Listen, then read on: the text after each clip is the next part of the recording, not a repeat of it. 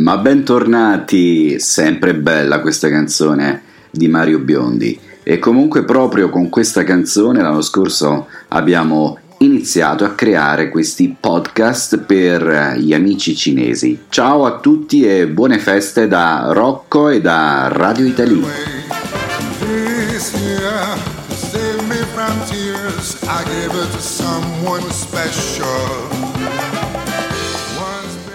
Radio Italia, più che una radio, sono dei podcast, eh? non montiamoci la testa. E comunque hanno davvero ottenuto tantissimi ascolti perché questi podcast sono un po' eh, ovunque in internet e soltanto da LigeFM eh, abbiamo quasi ricevuto adesso 36.000 click.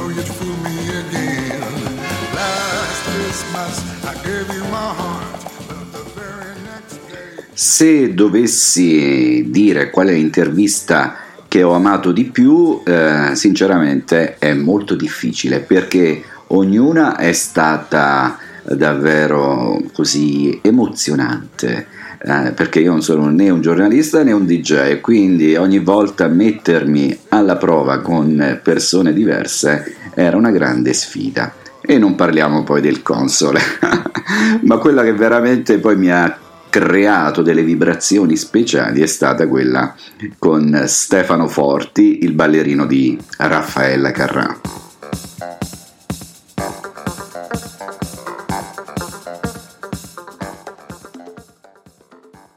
E tanti auguri Raffaella, tu non mi ascolterai mai, ma chissà, le vie del Signore sono infinite e comunque in bocca al lupo per The Voice che sembra che, che dall'anno prossimo sarai di nuovo tra i coach e che coach. Senti Raffaella, ma non è che puoi fare anche tu un augurio a Radio Italia o comunque a tutti i nostri amici? Buon Natale a tutti. Wow, l'ha detto! Buon Natale a tutti! Ciao Raffaella, un bacione! E comunque sono arrivati dei messaggi di, dei fans di Raffaella Carrà e nella segreteria di Radio Italia chiocciola outlook.com vi faccio ascoltare qualche messaggino. Vai! Ciao Rocco, mi chiamo Sara Battaglia, ho 16 anni e abito a Palermo. Sono una fan di Raffaella da quasi 12 anni, esattamente dal 7 febbraio 2004. Perché proprio quella data? Perché in quel giorno Raffaella conduceva la prima, tra- la prima puntata di una sua nuova trasmissione che si chiamava Sogni. Io avevo 4 anni, però nonostante la mia giovane età, ricordo benissimo quel momento. Mi trovai per caso davanti alla tv e la vidi scendere dalle scale, attorniata da tante ballerine, che cantava la sigla Vuol dire crescere, una bellissima canzone scritta da Antonello Venditti ed è forse proprio questa la canzone che più mi lega a Raffaella. Eh, cosa mi colpì di lei? Colpì di lei? Eh, esattamente non so dirtelo, forse il suo modo di muoversi, eh, il modo di porsi al pubblico, il modo di cantare, di ballare, eh, un mix di tutte queste cose, appunto il mix che si chiama Raffaella Carrà. Ehm, e rimasi in un certo senso proprio folgorata da questa visione, era, era bellissima, mi trasmetteva qualcosa che forse fino a quel momento non avevo mai visto. E infatti talmente mi colpì che, conti- che continuo a seguirla tutt'oggi. E nonostante io sia cresciuta rispetto a 12 anni fa, questa passione è cresciuta con me inevitabilmente ed è diventata sempre più forte. Perché amo Raffaella. Intanto per me Raffaella rappresenta un, esempio di vita grandissima, non solo come artista, bensì come donna. Come artista sicuramente è un'artista a 360 gradi, anche se lei odia gli elogi, io lo dico e continuerò a ripeterlo, lei è la numero uno e secondo me non ci sarà mai nessun altro, nessun'altra in grado di eguagliarla. E poi come donna, perché è una donna con la D maiuscola veramente, se nella vita io riuscissi a diventare un 10% di quello che è stata, è e Raffaella sarebbe davvero un grandissimo traguardo.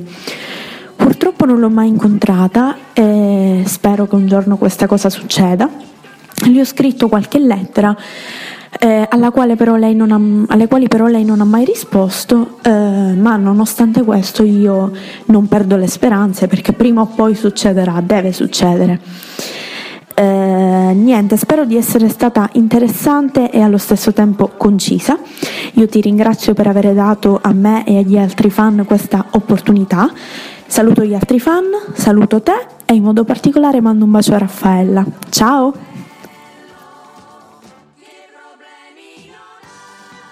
Cari amici fans di Raffaella Carrà, questa è Sara eh, che vi saluta e saluta tutti gli amici di Radio Italy.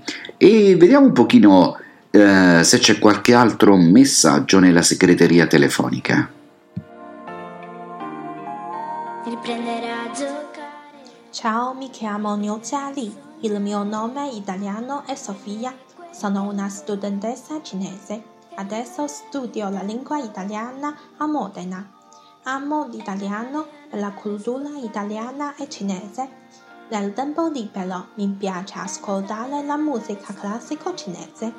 Posso suonare pipa, è un strumento cinese come mandolino.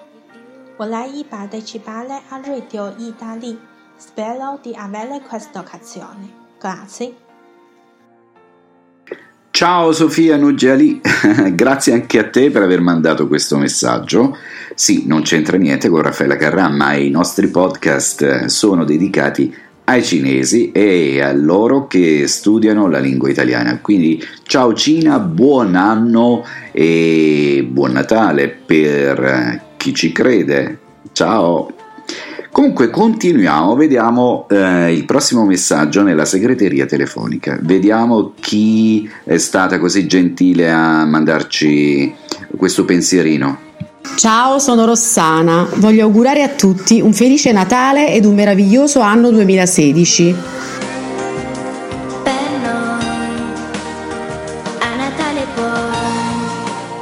Ma ciao Rossana, grazie per questo messaggio un saluto e tanti auguri anche a te, a chi tanti amanti ha in campagna e in città, no, a parte gli scherzi.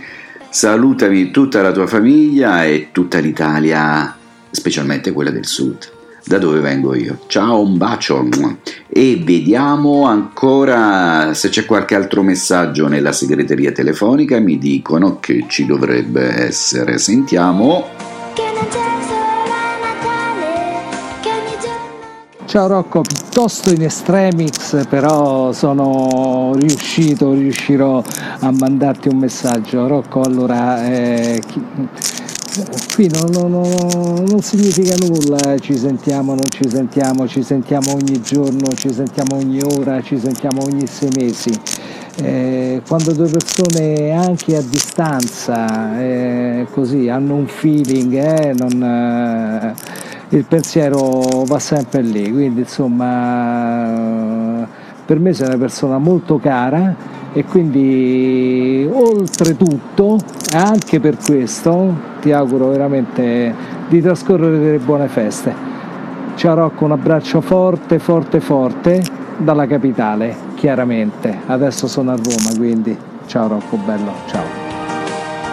A Natale puoi Ui là, ma guarda che sorpresa, Raffaele.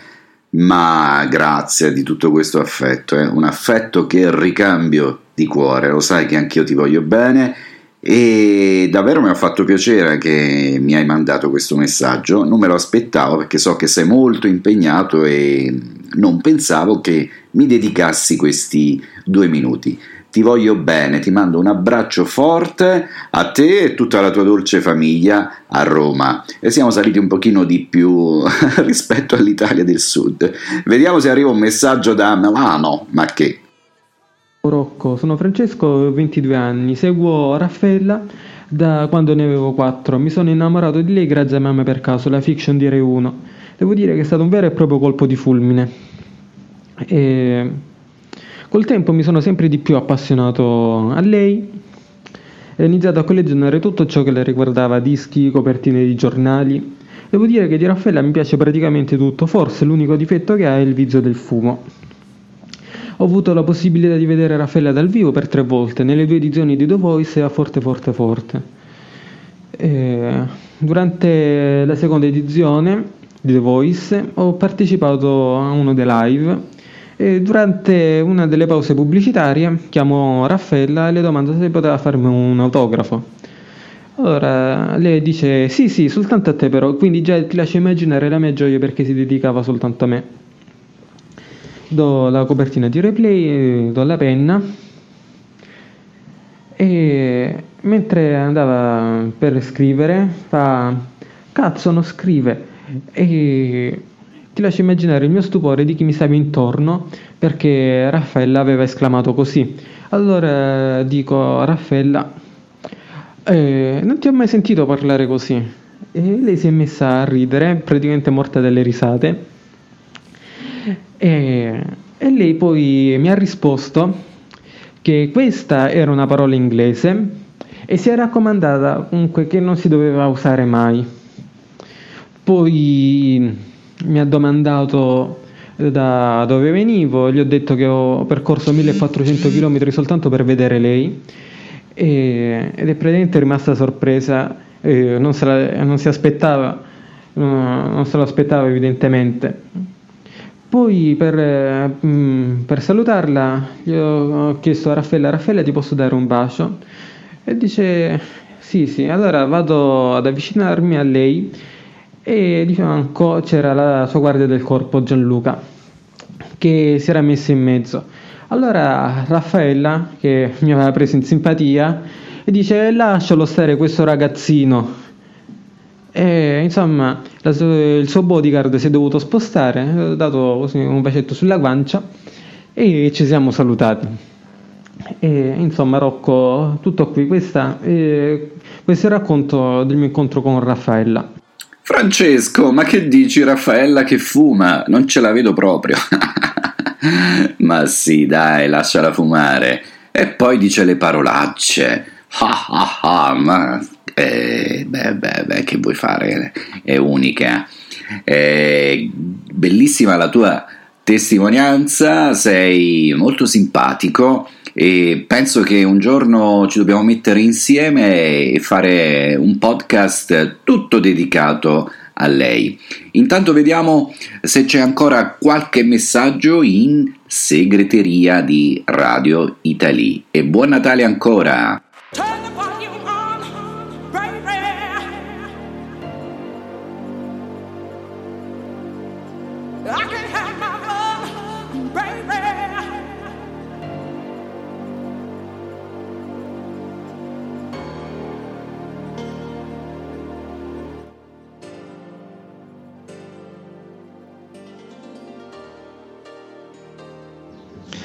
Ciao a tutti, sono Dario, eh, un ingegnere romano che sta lavorando in questo momento in Nuova Zelanda, quindi vi parlo dalla Nuova Zelanda, in particolare da Auckland.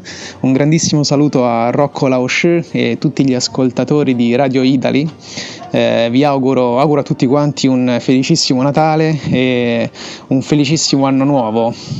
啊，我是一个意大利的工程师，我现在在新西兰住工作。 Uh, 祝你们大家圣诞节快乐! Ehi là, addirittura dalla Nuova Zelanda. Ciao Dario, anche gli auguri e il saluto in cinese, ma questo grande ingegnere, ti auguro un 2016 davvero strepitoso, ma tu non ne hai bisogno perché tu sei, sei forte, forte, forte. Ciao, un bacio anche a te, grazie per i saluti, ciao ciao!